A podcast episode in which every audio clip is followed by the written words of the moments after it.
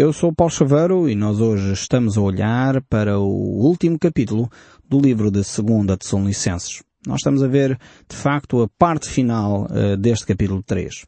Nós, no último programa, vimos como o apóstolo Paulo nos ensina a forma como nós devemos viver. O caminhar no nosso dia a dia.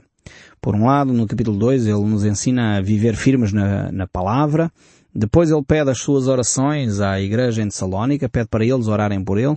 Depois apresenta aqui a questão das tribulações, as dificuldades eh, em que os tessalónicos viviam, a perseguição, ainda que não é a questão da grande tribulação, e nós já esclarecemos isso, espero eu, que fique claro na cabeça de toda a gente. Fala acerca dos sofrimentos eh, concretos que eh, os tessalónicos estavam a viver e Paulo ainda então exorta a que caminhem firmes no seu dia a dia. Agora ele vai falar acerca do caminhar firmes no seu serviço a Deus. Serviço a Deus que implica necessariamente no serviço ao próximo. Então vejamos agora aqui a perspectiva. Ainda o verso 8, capítulo 3, 2 Tessalonicenses, vai-nos falar aqui de questões ainda muito práticas e na forma como nós nos relacionamos com Deus e com os outros. Diz assim, nem jamais comamos pão à custa de outrem. Pelo contrário, em labor e fadigas de noite e de dia trabalhamos a fim de não sermos pesados a nenhum de vós.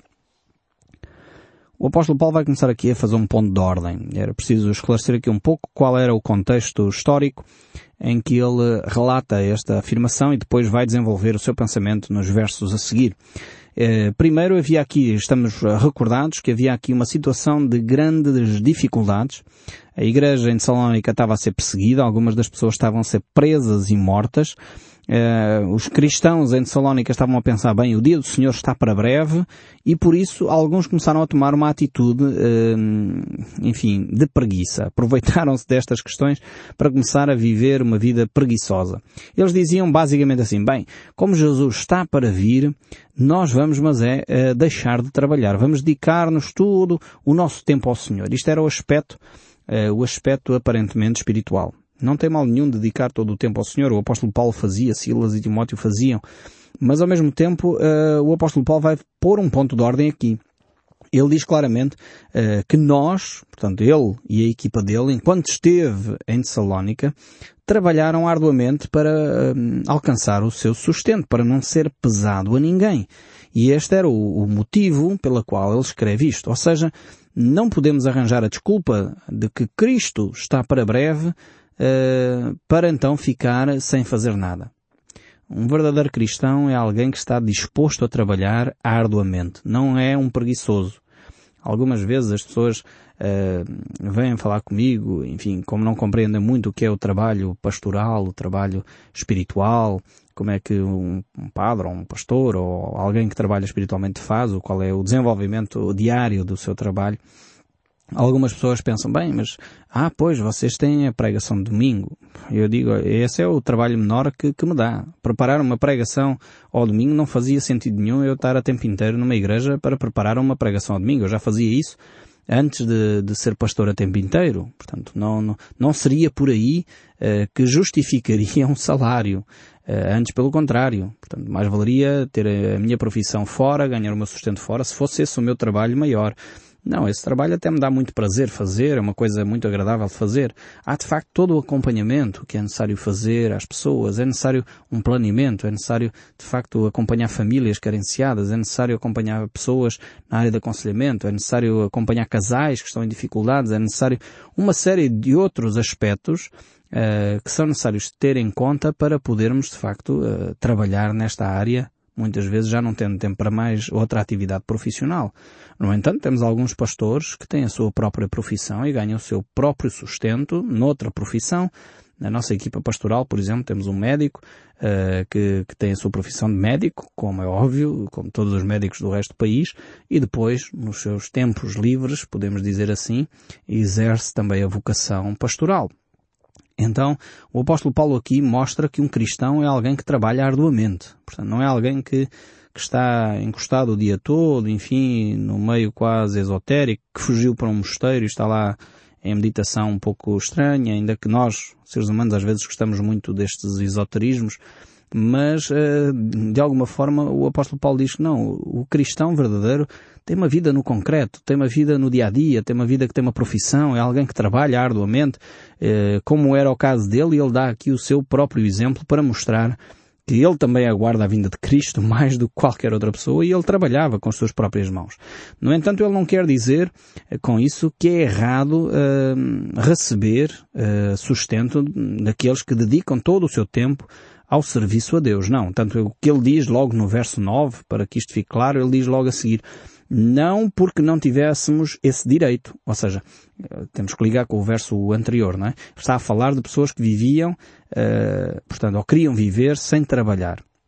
E ele diz, nós trabalhamos arduamente para ganhar o nosso próprio sustento, não sermos pesados a vocês, tessalónicos, mas não era porque não tivéssemos o direito de receber o nosso sustento, porque nós dedicávamos o nosso tempo ao ensino da palavra, a acompanhar as pessoas, e por isso teríamos direito de viver portanto, eh, recebendo alguma coisa em troca. Se damos, ele diz num outro, num outro texto, eh, que se vos damos bens eh, espirituais, é legítimo que recebamos o que é necessário para o nosso dia a dia, para o comer, para o vestir, para as nossas necessidades de renda de casa e etc. Portanto, aqui ele manifesta que era seu direito receber isso. Mas ele vai explicar à frente porque é que ele não o fez. Ele diz no, no continuidade do verso 9, mas por termos em vista oferecer-vos exemplo em nós mesmos para nos imitardes. Ou seja, ele quase que já antevia que este tipo de situação poderia ocorrer. E por isso mesmo ele diz, ok, eu e a minha equipa vamos ter uma profissão uh, normal, vamos ganhar o nosso sustento daquilo que nós fazemos. No caso do apóstolo Paulo, ele era fazedor de tendas, ele fazia tendas, portanto, naquela altura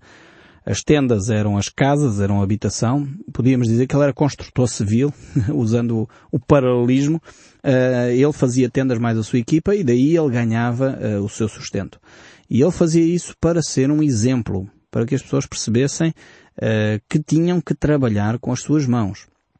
No entanto, em muitas circunstâncias, eh, ele eh, recebeu sustento, vindo da Igreja da Galácia, vindo também de Jerusalém, Filipos. Várias igrejas eh, enviaram donativos para o sustento do apóstolo Paulo e da sua equipa. Porque como o apóstolo Paulo, assim como hoje os líderes uh, espirituais também comem, também se vestem, também têm que se deslocar, têm que levar os filhos à escola daqueles que são casados e têm filhos, uh, porque a Bíblia mostra claramente que aqueles que desejam servir a Deus devem ter uma família. Uh, o livro de 1 e 2 Timóteo e Tito fala disso.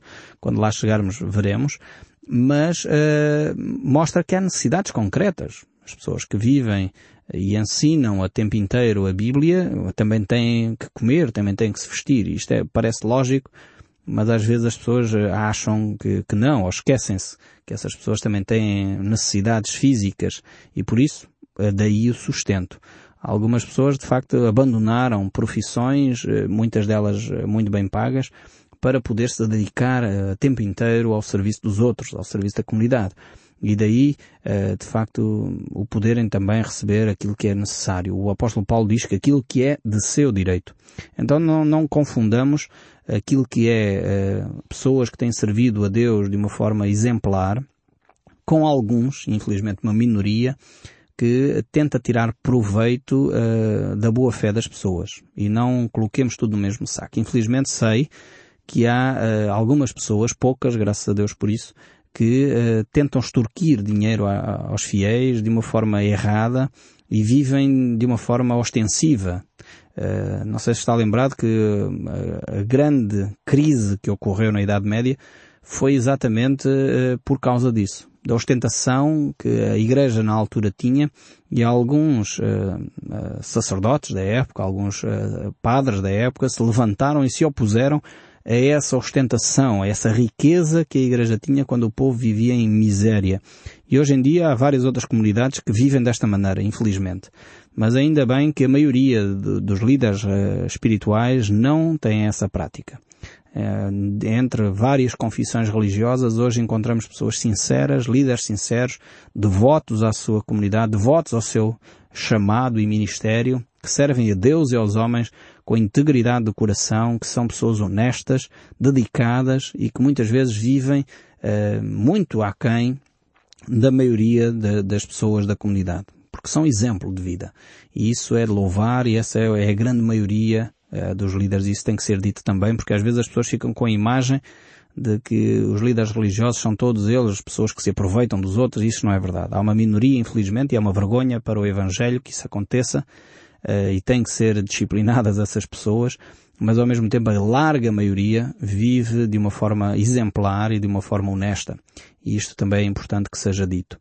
Por outro lado, continua o apóstolo Paulo ainda a tecer estas considerações aqui. No verso 10 ele diz, porque quando ainda convosco vos ordenamos isto, se alguém não quer trabalhar, também não coma.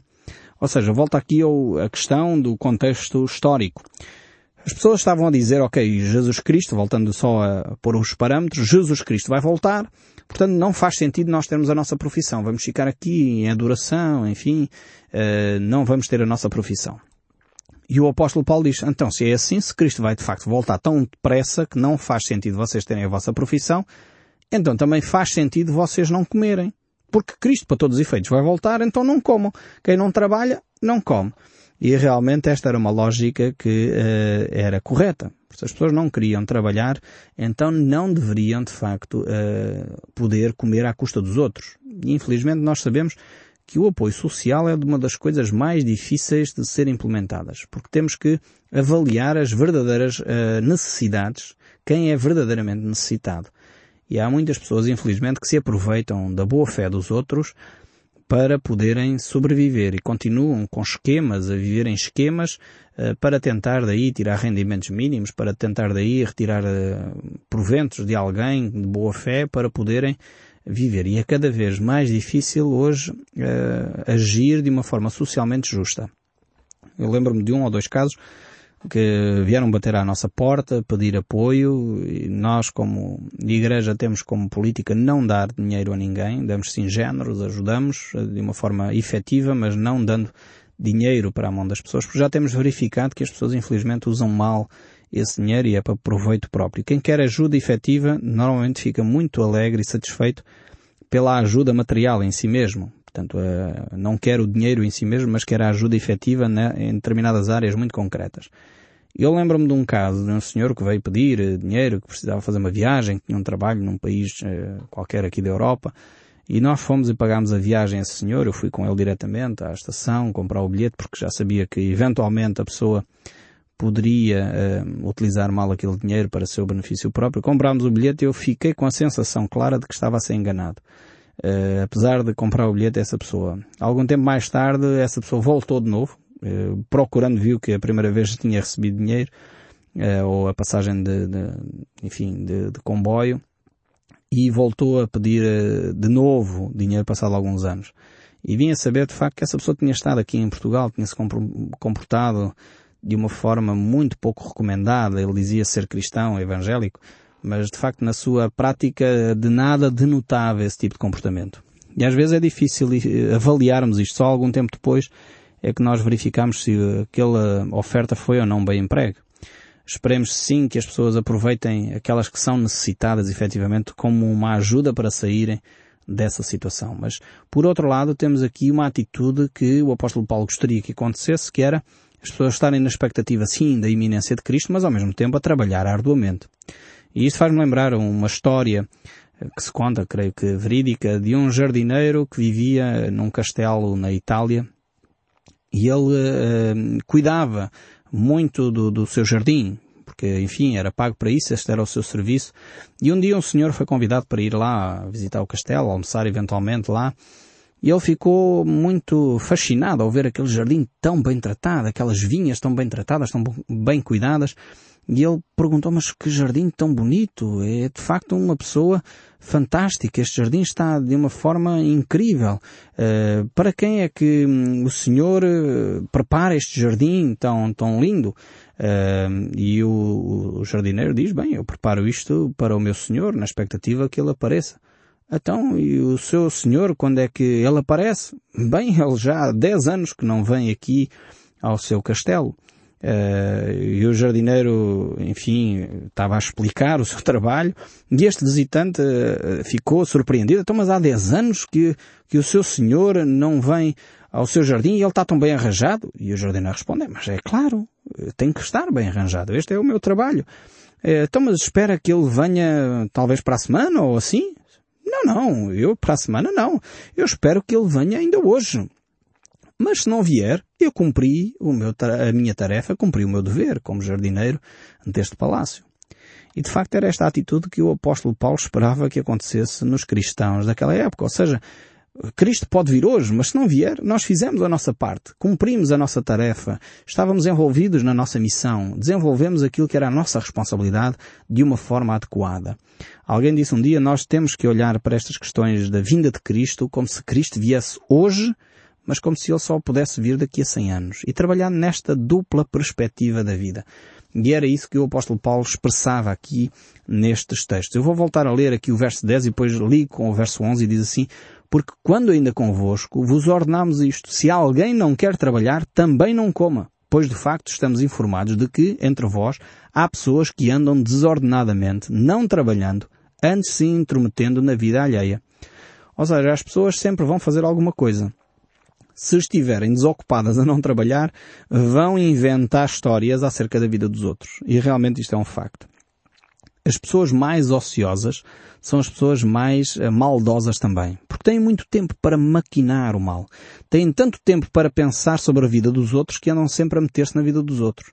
E isto, de facto, é, é uma recomendação. Cuidado quando você chegar ao tempo de não ter nada para fazer. Não se intrometa na vida alheia. Aprenda a disciplinar o seu tempo, aprenda a se envolver. E eu creio que um cristão nunca está, uh, nunca tem tempo para ficar uh, desempregado, num sentido vocacional. É óbvio que algumas pessoas, por vezes, ficam sem, sem trabalho, uh, mas ao mesmo tempo podemos continuar a desenvolver uma vocação. E o apóstolo Paulo diz, estas pessoas que se intrometem na vida alheia, porém determinadas, eu as exorto no Senhor Jesus Cristo que trabalhando tranquilamente comam o seu próprio pão. Ou seja, estas pessoas deveriam ter uma prática de trabalho constante, ou seja, deveriam ganhar o seu sustento para comer o seu próprio pão, porque estas, como não trabalhavam, viviam à custa dos outros. E infelizmente, quando determinadas eh, pessoas não trabalham, ou ganham do fundo de desemprego, ou têm um subsídio qualquer do Estado, ou enfim, às vezes vivem à custa dos outros, dos impostos que outros pagam.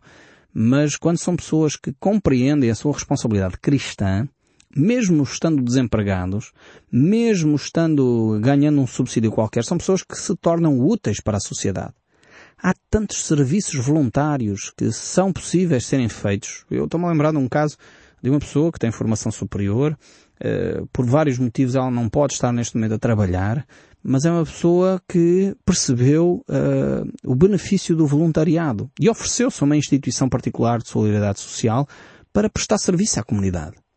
E você já imaginou o tempo livre que você tem se pudesse dar 3, 4 horas por semana para cuidar, se calhar, de crianças uh, no IPO, ou cuidar de crianças num hospital que precisam, às vezes, de um carinho, de uma atenção, que alguém lhes vá buscar uma coisa quando elas estão acamadas. Como seria diferente a nossa sociedade se as pessoas que estão desempregadas se voluntariassem para servir ao próximo?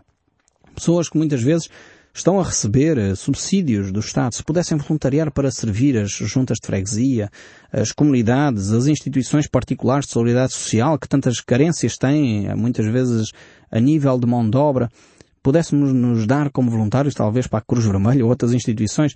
Eu estou a falar de instituições assim ao acaso, ninguém me pediu para falar delas, mas eu sei que vale a pena quando nós nos colocamos ao serviço dos outros. E o apóstolo Paulo aqui fala disso. Um verdadeiro cristão nunca está desempregado. Tem sempre qualquer coisa para fazer. Porque pelo menos faz alguma coisa em prol dos outros. Mesmo que isso não seja a sua profissão. Eu lembro-me de uma outra pessoa que estava desempregada, teve um ano inteiro desempregada, eh, uma pessoa também formada, e ela foi-se oferecer a várias instituições de particulares de solidariedade social eh, para apoiar essas instituições com o seu know-how, com os seus conhecimentos. E de facto essa pessoa tornou-se um pouco mais útil, sentiu-se mais utilizada na sociedade, não se sentiu tão, tão incapaz, porque infelizmente quem está desempregado sofre, sofre com isso, procura emprego. Quem é pessoa preocupada com isso fica a sofrer, gostaria de ser mais útil. E o trabalho efetivamente dá-nos esse sentido de vida, sentido de utilidade. Então desafio-vos, se você me está a ouvir e é desempregado ou reformado, ofereça-se numa comunidade, ofereça-se numa IPSS para poder apoiar, para poder ajudar e vai ver como a sua vida vai tornar-se muito mais significativa, com muito mais sentido, com muito mais valor. O verso 13 ainda diz, e vós, irmãos, não vos canseis de fazer o bem. Ora, aqui está o que eu acabei de dizer. O apóstolo Paulo está a dizer, não deixem de fazer o bem. Possam trabalhar, possam se envolver uh, com o benefício das outras pessoas. Nunca fiquem simplesmente a vegetar por aí. Há sempre coisas que nós podemos realizar com utilidade para a sociedade. E quando nós não fazemos isso, infelizmente, é quando começamos a intrometer-nos na vida alheia e muitas vezes prejudicamos mais do que ajudamos. Se você está a sentir que está a patinar nesta área, procure na sua comunidade uma, uma instituição e ofereça-se como voluntário para servir. De facto, é um privilégio ser voluntário ao serviço dos outros. O verso 14 aqui continua a dizer, caso alguém não preste obediência à nossa palavra, dada por esta epístola, não vos associeis com ele, para que não fiquem envergonhados. Todavia, não o considereis por inimigo, mas adverti-o como irmão. Ora, o Senhor da paz, Ele mesmo vos dê continuamente a paz em todas as circunstâncias. O Senhor seja com todos vós. A saudação é do meu próprio punho, Paulo. Este é o sinal em cada epístola. Assim é que eu assino. A graça do nosso Senhor Jesus Cristo seja com todos vós. Aqui temos as saudações finais do apóstolo Paulo. Ele quer que as pessoas não sejam postas de lado. Não sei se reparam aqui no verso 14 e 15 e 16, ele quer que as pessoas sejam integradas, ajudadas a perceber o seu erro e a mudar de atitude. Esta é sempre a perspectiva cristã de agirmos em disciplina para com os outros. Não é para marginalizar, não é para excomungar, é para ajudar a pessoa a, a refletir o seu erro e a, a reintegrar a relação com Deus. Este é o grande propósito de o apóstolo Paulo fazer estas advertências finais. E ao mesmo tempo ele quer assegurar que é ele mesmo que está a escrever esta epístola porque muitas epístolas falsas andavam a circular naquela altura.